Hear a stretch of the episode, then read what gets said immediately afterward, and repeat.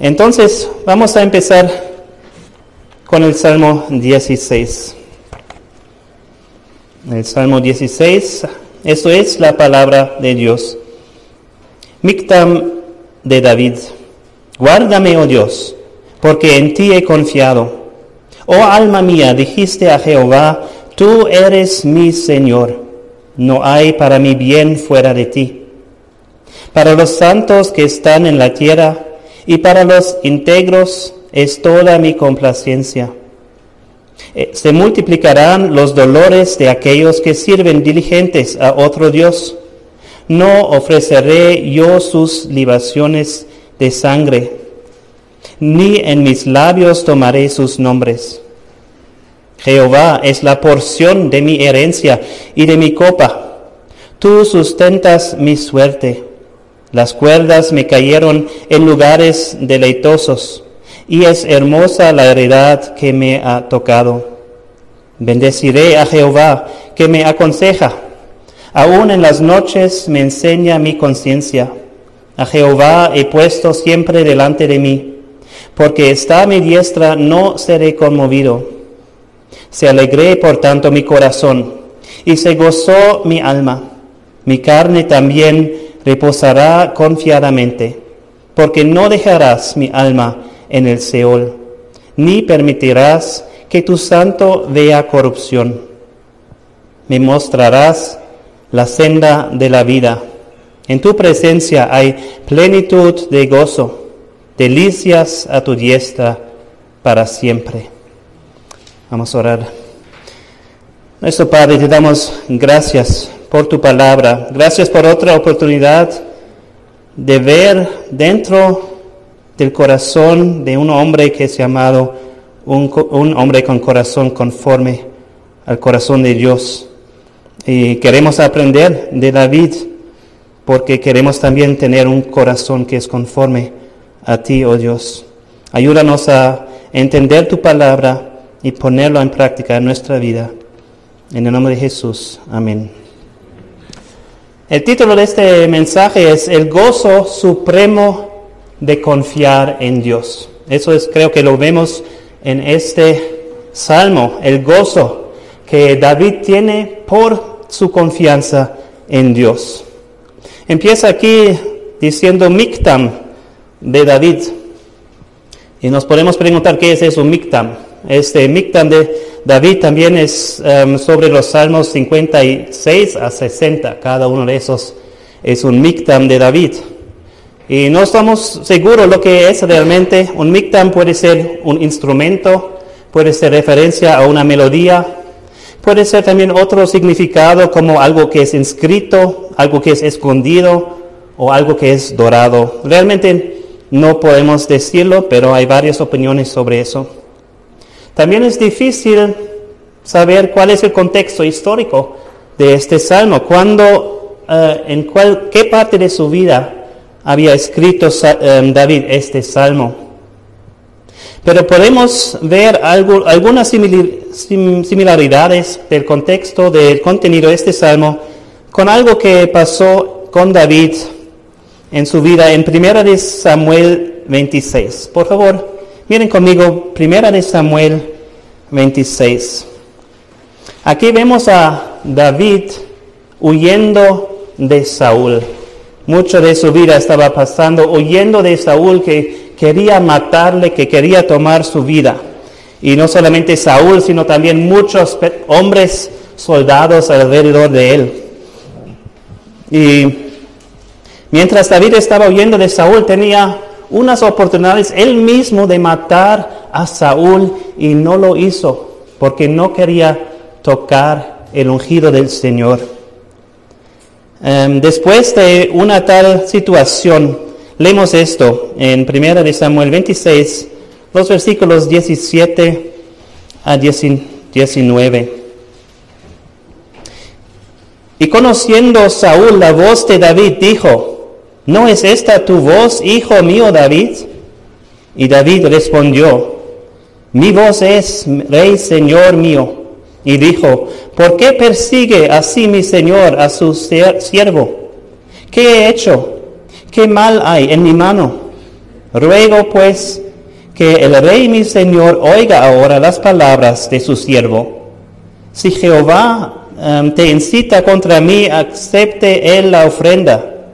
Mas si fueren hijos de hombres, malditos sean ellos en presencia de Jehová, porque me han arrojado hoy para que no tenga parte en la heredad de Jehová, diciendo, ve y sirve a dioses ajenos.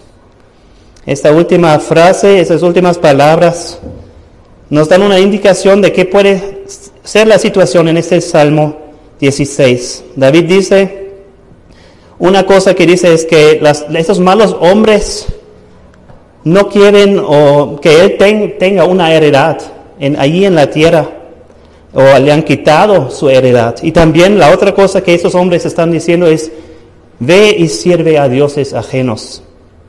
Y si miremos otra vez al Salmo 16, vemos por ejemplo ahí nos dice lo que David piensa de eso, lo que David piensa de esas acciones y, y palabras de esos malos hombres. En el versículo 4, en cuanto a seguir y servir a otros dioses, David dice, se multiplicarán los dolores de aquellos que sirven diligentes, diligentes a otro Dios. Eso es nada lo que David quiere hacer. Aunque se siente perseguido en dificultad, él solo tiene un Dios que va a servir. Y también porque estaba huyendo de un lugar a otro. Él no tiene una tierra firme que es su posesión, que es su heredad. Pero leemos en el Salmo 16, 5 y 7, él dice, Jehová es la porción de mi herencia y de mi copa. Tú sustentas mi suerte. Las cuerdas me cayeron en lugares deleitosos y es hermosa la heredad que me ha tocado. Aunque él no tiene heredad en esa tierra, él dice, Jehová, Dios es mi heredad. Entonces, en este salmo vemos, podemos dividir en tres partes. Primeramente, la petición de David en el primer versículo. Después, la confianza que David tiene en Dios. Y después, el gozo que viene de tener esa confianza. Entonces, la primera parte, en el versículo 1 vemos una única petición, solo una petición que él, que él tiene. Guárdame, oh Dios, porque en ti he confiado. Esta petición realmente no es todo el versículo, solo son las primeras tres palabras o podemos decir la primera palabra, solo una palabra de petición y después una expresión de confianza en Dios. Pero esta única palabra, guárdame, ya nos da suficiente información del peligro en que se encuentra David, de la situación donde él necesita la protección de Dios. Él dice, guárdame, presérvame, mantén mi vida, cuídame, seguro Dios. Aunque no sabemos la situación exacta, podría ser que está huyendo por su vida em, de Saúl. Y es una situación en la cual también él encuentra un refugio en Dios. Martín Lutero dijo sobre esas palabras, aquí él inicia como un hombre que ve su destrucción delante de sus ojos, que es abandonado por todos y tiene que morir en cualquier momento. Tal hombre hablaría de esta manera, he aquí, tengo que morir, mis fuerzas me han dejado, ángeles y hombres me han abandonado y diablos y hombres están buscando a devorarme. No puedo escapar, nadie se preocupa por mi alma. Todos ya me ven como perdido y me lamentan como muerto. Por esto, Señor, tú solo eres mi preservador y mi salvador. Tú que salvas al que es considerado perdido y haces vivir a los muertos y levantas a los oprimidos. Señor, sálvame, no me dejas ser avergonzado. Esta petición de clamor en una palabra, aún esta petición realmente es una expresión de su confianza en Dios. Porque Él sabe, Él puede venir con una palabra a Dios y confiar que Dios lo va a guardar, lo va a preservar. Él no está Eso no es un clamor deprimido, donde está diciendo, pobre mí, todas las cosas están pasando mal. Dios, por favor, ayúdame porque no me escuchas, porque es así todo que va mal. Rápido, ¿dónde estás Dios? No es así. Es una, un clamor con confianza. Un clamor que realmente expresa su confianza en Dios. Entonces, después de este, esta única palabra, siguen muchas expresiones de su confianza en Dios. Después de una única expresión, una única petición a Dios, vemos una fundación triple de su confianza. Tres cosas podemos ver aquí, cómo Dios, cómo David está confiando en Dios. Primeramente, y eso vemos en los versículos 2 a 8. Primeramente vemos que David confía en Dios como su Señor. Miren el versículo 2. Oh alma mía, dijiste a Jehová, tú eres mi Señor. No hay para mí bien fuera de ti. Si consideremos este, este versículo, pensamos que, ¿qué está diciendo este versículo? Podemos pasar muy rápido a la segunda parte, pero no pasas por alto esas primeras palabras. Tú eres mi Señor. Esas palabras son muy importantes. Cuando David dice a Dios, tú eres mi, la primera cosa que él dice es, no, tú eres mi ayuda, tú eres mi protección, tú eres mi roca, mi fuerza, tú eres mi salvación, tú eres mi pastor, tú eres mi amigo. Todas esas cosas son verdad y son buenas y, y probablemente esas descripciones de Dios son las descripciones que nos hacen sentir bien, que Dios es bueno con nosotros. Pero en lugar de eso, David dice, tú eres mi Señor. Señor quiere decir, tú eres mi dueño, tú eres mi amo, em, tú eres el que tiene todos los derechos sobre mí y mi vida. Ahora la pregunta, ¿esto también te hace sentir bien? ¿Eso también es una de las maneras principales como tú relatas a Dios? Tú eres mi Señor. Cuando decimos a Dios, tú eres mi Señor, estamos diciendo, yo soy tu siervo. Yo soy, realmente en el Nuevo Testamento esa palabra siervo es esclavo. Yo soy tu esclavo, Dios. Pablo también, cuando empezando la carta de los romanos, él se llamó siervo de Jesucristo o esclavo de Jesucristo. Y esto es realmente una cosa buena, si podemos decir eso. Él dice en, este salmo, por, eso en ese versículo, tú eres mi Señor, no hay para mi bien fuera de ti. Sí, Dios es el Señor que tiene todos los derechos, que nos puede mandar lo que tenemos que hacer.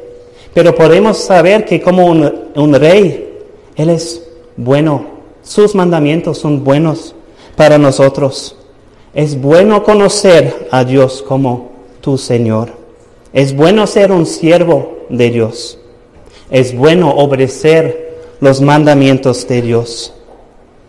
David está diciendo, tú Dios eres el Señor de mi vida. Yo confío en ti y voy a obedecer a ti. Y eso también significa, o eso también tiene consecuencias por nuestras relaciones que tenemos con otras personas aquí en la tierra. Porque David confía y ama a Dios como su Señor. Él quiere tener comunión con las personas que piensan igual, que también tienen un amor para Dios. Él, tiene, él quiere ser cercano a estas personas y seguir el mismo camino que esas personas. Eso vemos en el versículo 3 para los santos que están en la tierra y para los íntegros es toda mi complacencia. Yo quiero estar con los santos de Dios, con los que aman a Dios, con los que obedecen a Dios, como los que tienen, con los que tienen a Dios como su Señor. Y del otro aspecto, yo no quiero tener nada que ver con los hombres que rechazan a Dios, que desafían a Dios, que van su camino sin Dios, que buscan a otros dioses, sirven a otros dioses. Miren el versículo 4. Se multiplicarán los dolores de aquellos que sirven diligentes a otro Dios. No ofreceré yo sus libaciones de sangre, ni en mis labios tomaré sus nombres. Entonces él tenía, conocía a Dios como su Señor y quería tener comunión con los santos que también tienen a Dios como su Señor. En el siglo pasado, uno de los predicadores más grandes en Inglaterra se llamaba Dr. Martin Lloyd Jones. Tiene el, um, era un doctor y realmente no solamente un título académico, sino de teología, sino era un doctor médico.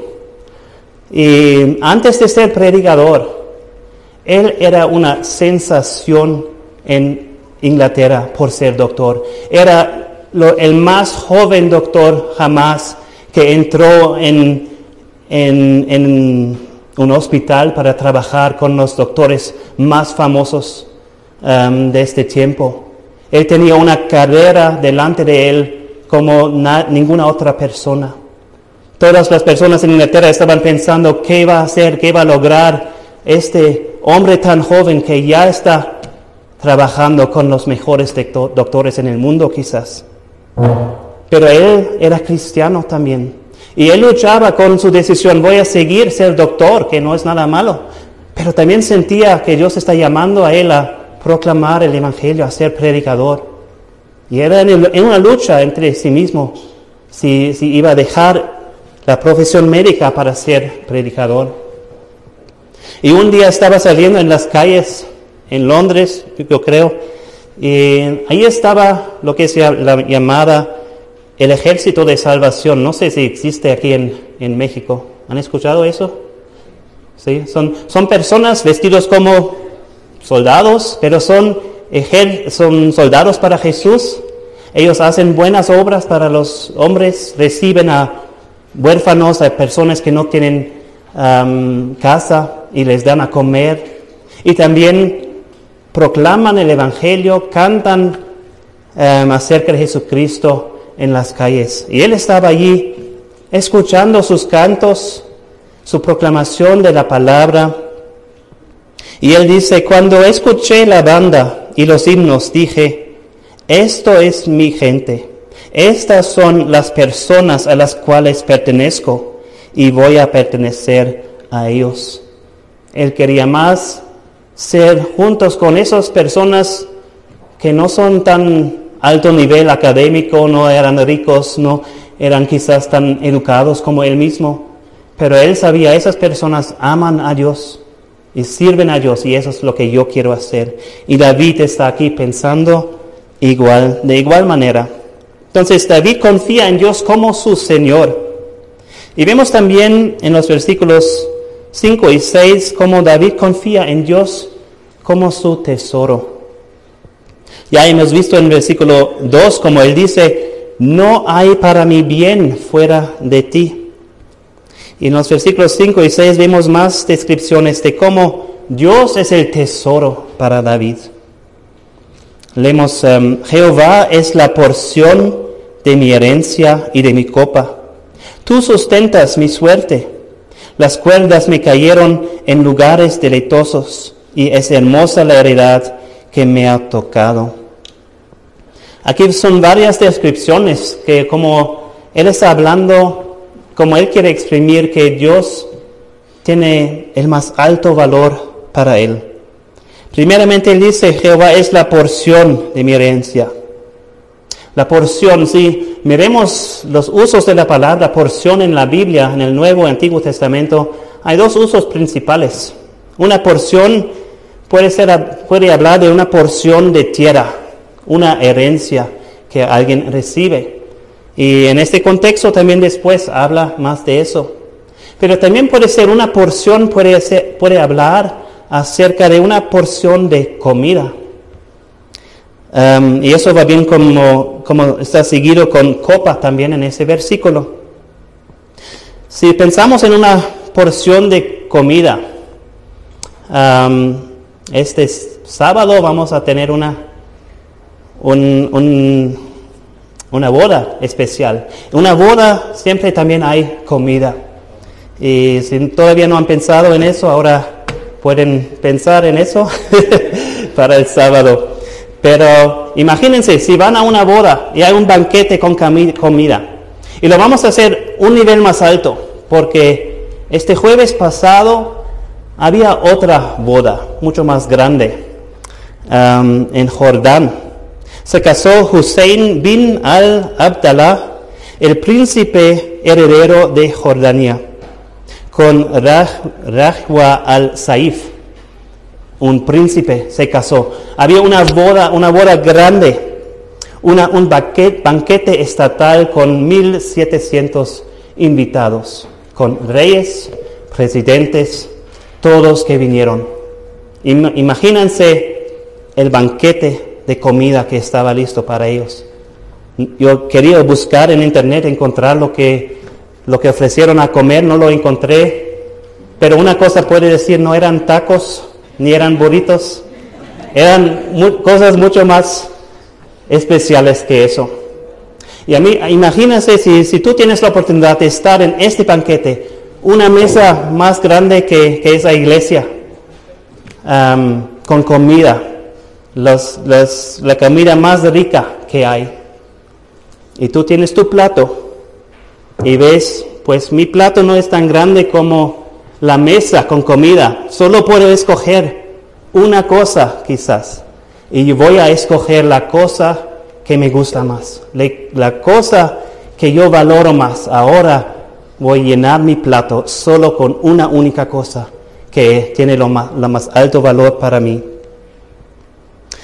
Y David está diciendo, si yo puedo escoger de todas las cosas en la vida que hay, yo voy a escoger a Dios sobre todas las otras cosas en la vida. Dios va a tener primer lugar para mí. Él es la porción de mi herencia. Y Jeremías también lo dijo en Lamentaciones 3:24, mi porción es Jehová, dijo mi alma, por tanto en él esperaré. Después vemos también está hablando de una copa. Una copa también tiene varios usos en la Biblia. La copa muchas veces significa, pues es la copa de la ira de Dios, que los enemigos de Dios van a tener que beber. David no está hablando de esa copa en este salmo, porque la copa también en otro sentido habla de la provisión abundante de Dios. En el Salmo 116 habla de la copa de la salvación. Y es una copa de refrigerio, de celebración.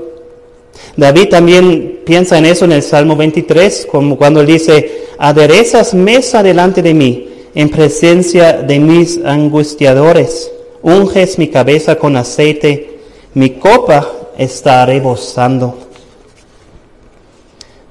También vemos como su tesoro es Dios cuando Él dice, tú sustentas mi suerte.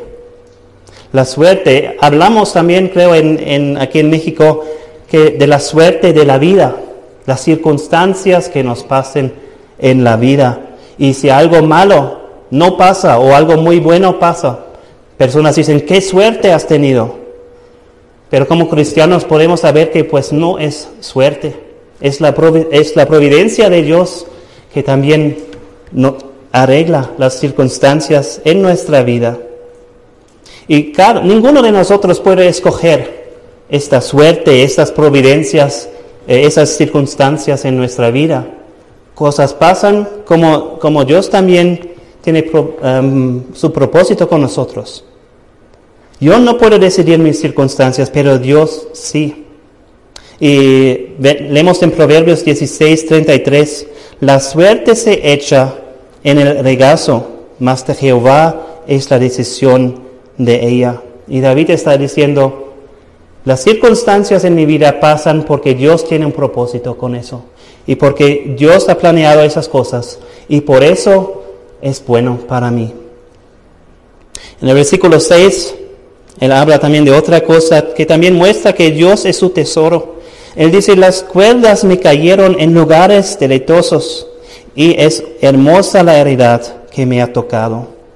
Aquí están hablando también de, de tierra y pues de una herencia de tierra que una persona recibe y probablemente en ese tiempo le han puesto las cuerdas para decir por aquí y por aquí y por aquí. Eso es tu porción de la tierra que es tu heredad.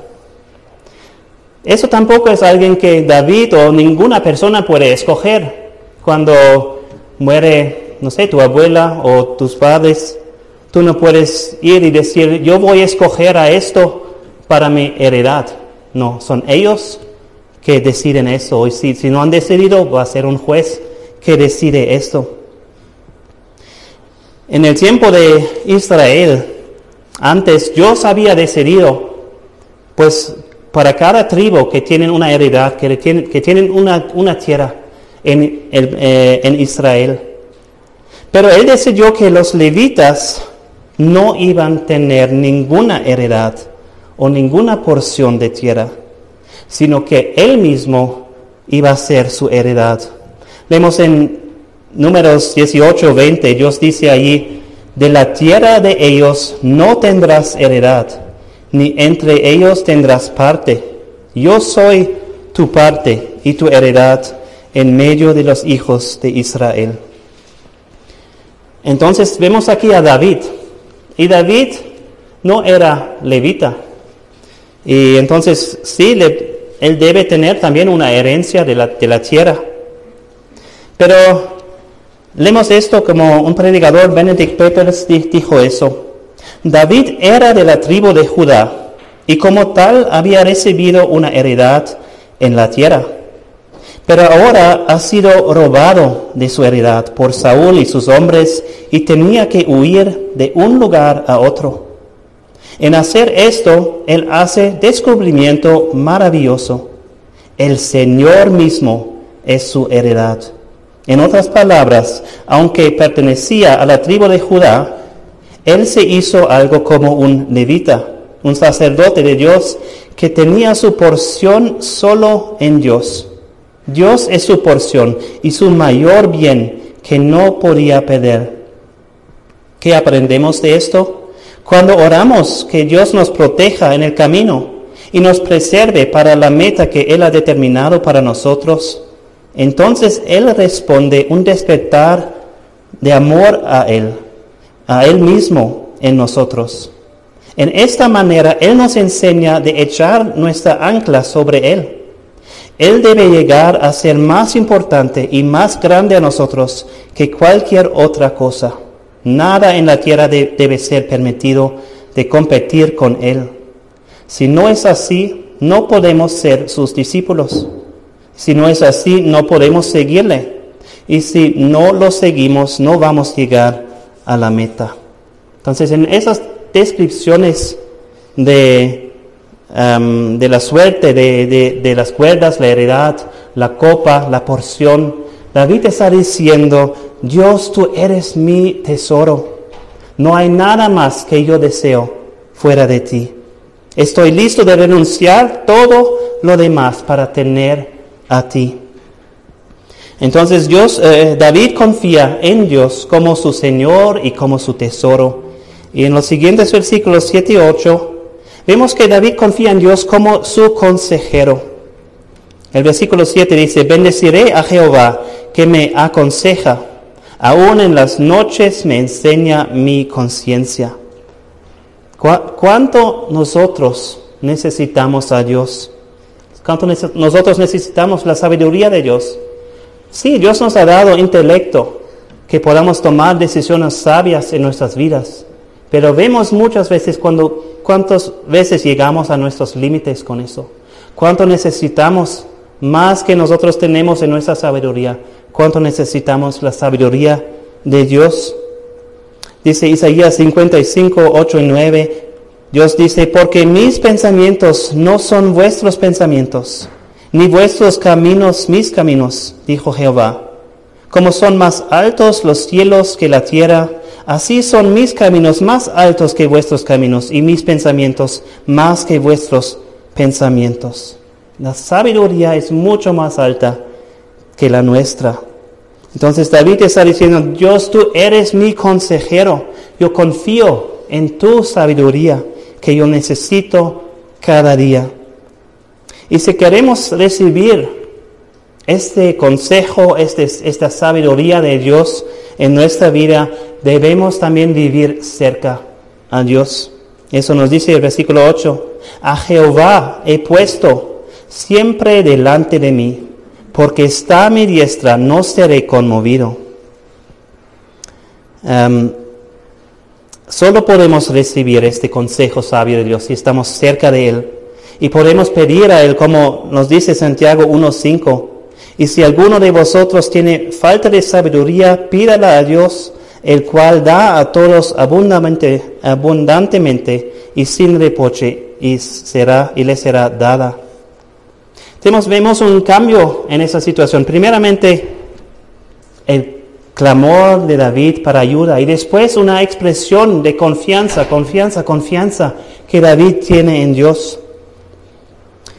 Eh, John Piper dijo eso, el efecto de toda esa declaración y exultación de lo que Dios es para él ha transformado su petición en versículo 1 a confianza en versículo 8. El versículo, en versículo 1 él oró, guárdame, oh Dios. Y ahora en versículo 8 él no pide, él afirma, Dios me guardará. No seré conmovido, seré guardado preservado. David conocía a Dios como su Señor, como su tesoro y como su consejero. ¿Sabes o puedes imaginar cuál gozo hay en conocer a Dios en esta manera y confiar en Dios en esta manera? Vamos a ver ahora la tercera parte que, que habla del gozo que hay, el gozo supremo que hay y que viene de este, esta confianza en Dios. Primeramente vemos, pues hemos visto la petición singular, la fundación triple de confianza en Dios y ahora una satisfacción abundante de gozo completo que David tiene en Dios. Vemos versículos 9 y 10. Se alegró por tanto mi corazón y se gozó mi alma. Mi carne también reposará confiadamente porque no dejarás mi alma en el Seol, ni permitirás que tu santo vea corrupción.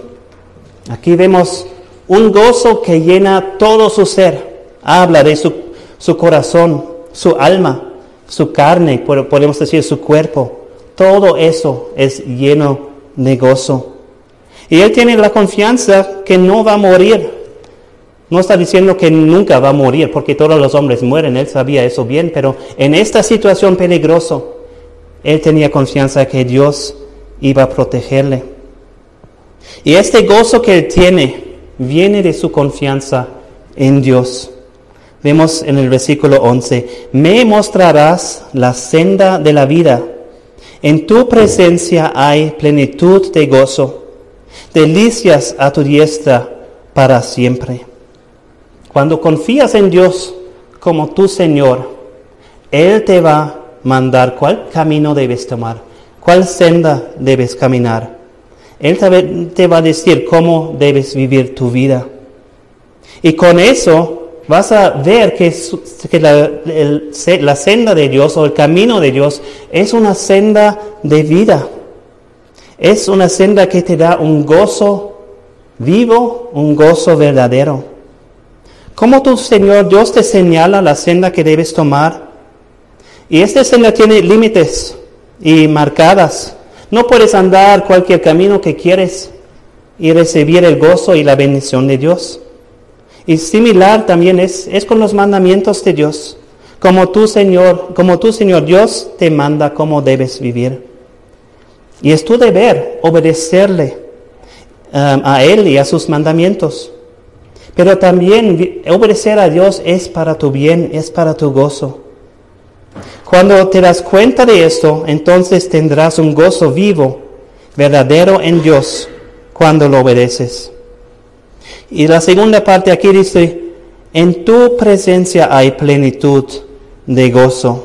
Hay un gozo no solamente verdadero y vivo, un gozo completo. cuando tenemos a Dios como nuestro tesoro, porque no hay nada que es comparable a Dios.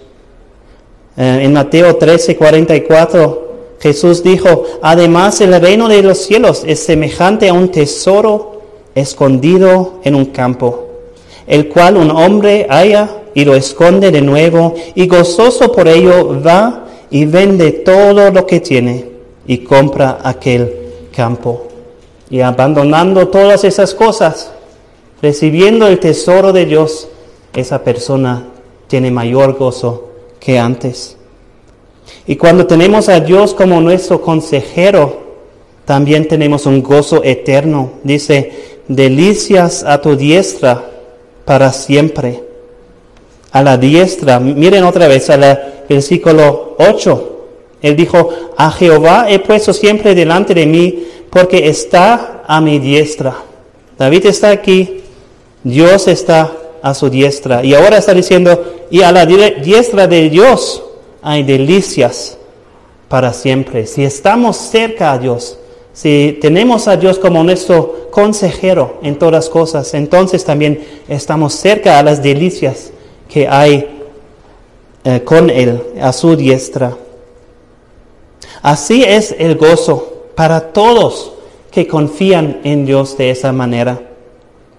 Pero este salmo no es solamente un salmo de confianza, también es un salmo que llamamos un salmo mesiánico, que habla de nuestro Señor Jesucristo.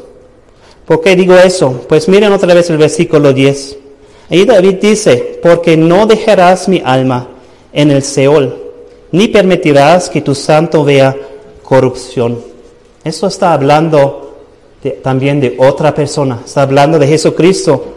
Porque puedo ser, ser tan, tan confiado que es así, porque también la Biblia nos dice eso.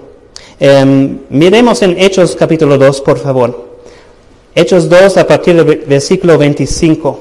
Allí vemos el sermón de Pedro en el día de Pentecostés. Y él hace referencia a este versículo. Hechos 2, 25.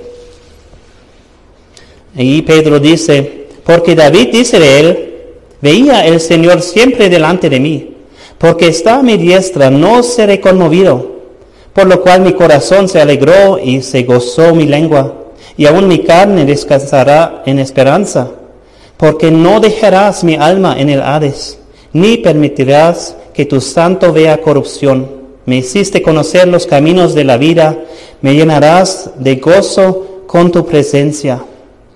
Varones, hermanos, se os puede decir libremente del patriarca David que murió y fue sepultado, y su sepulcro está con nosotros hasta el día de hoy. Pero siendo profeta y sabiendo que con juramento Dios le había jurado que de su descendencia, en cuanto a la carne, levantaría a Cristo para que se sentase en su trono, viéndolo antes, habló de la resurrección de Cristo, que su alma no fue dejada en el Hades, ni su carne vio corrupción. Y si pasemos a um, Hechos 13 también, no solamente Pedro lo dice así, también vemos que Pablo también tiene la misma interpretación que ese versículo está hablando de Jesucristo. Hechos 13, 35.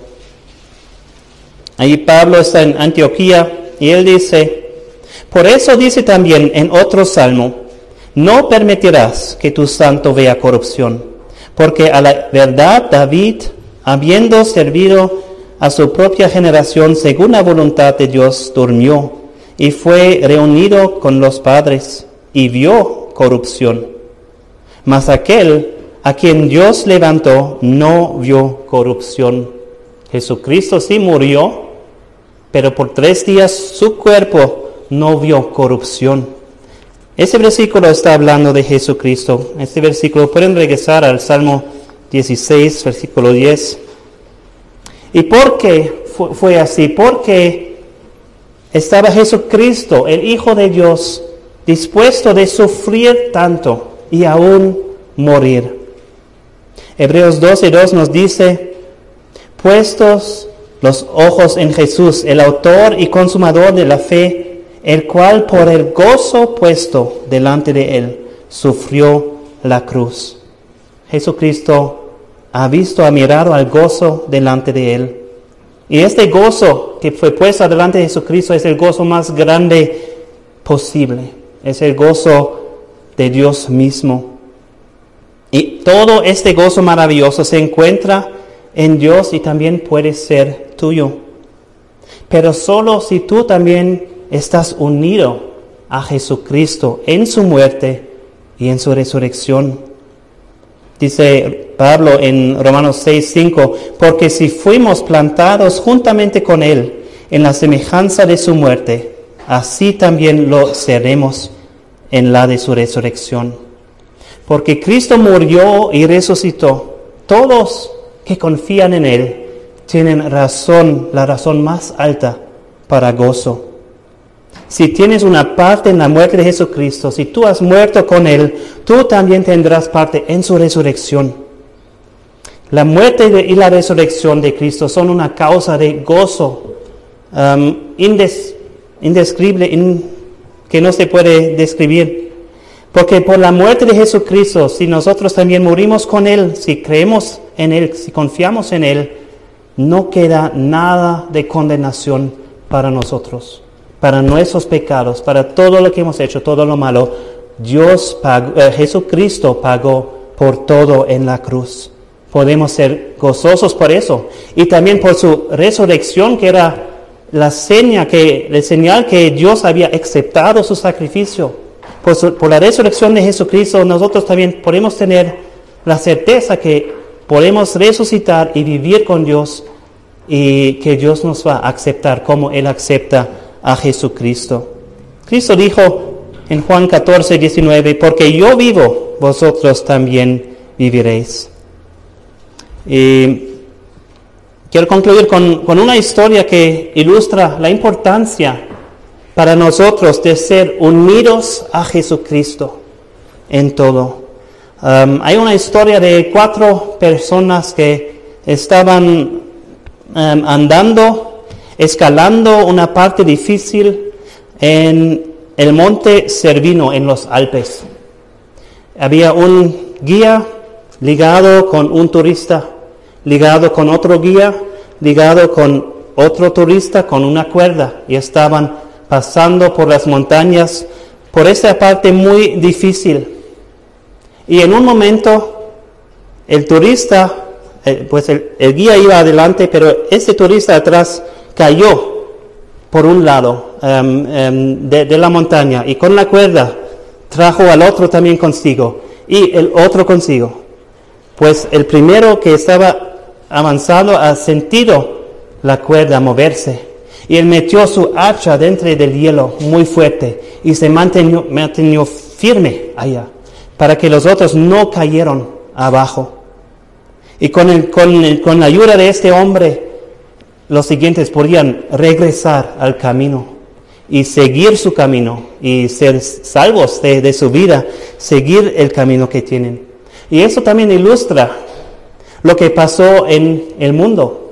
Cuando el primer Adán cayó, él llevó consigo otra persona, otra persona, y toda la raza humana estaba encima de, pues, del peligro de la muerte. Pero llegó el segundo Adán, que es Jesucristo, y él se mantuvo firme. Y por él, todos los que confían en él pueden ser salvos, pueden seguir su camino todos que son unidos a Jesucristo por una fe viva son seguros y pueden recuperar su camino. Solo Jesucristo te puede llevar al lugar de gozo supremo. Te da gozo este en conocimiento acerca de tu seguridad en Jesucristo. Si estás confiando en Jesucristo, tienes razón para ser feliz. Jesucristo dijo, porque de tal manera amo Dios al mundo, que ha dado a su Hijo unigénito, para que todo aquel que en Él cree no se pierda, mas tenga vida eterna.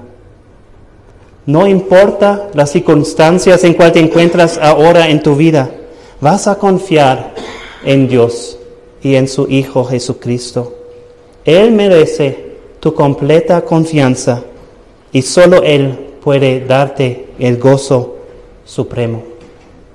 Vamos a orar. Nuestro Padre Celestial, te damos gracias por nuestro Señor Jesucristo. Te damos gracias que Él vivió una vida por nosotros que nosotros no hemos podido vivir, que Él murió por nuestros pecados, que Él resucitó, y que por la fe en Él nosotros también podemos ser salvos de nuestros pecados, aceptados de ti, Dios, y también entrar en el gozo, el gozo supremo que hay en tu presencia. Dios, ayúdanos a confiar en ti y que podamos también tener este gozo que viene solo de ti, que viene solo de nuestra unión con Jesucristo. En su nombre lo pedimos. Amén.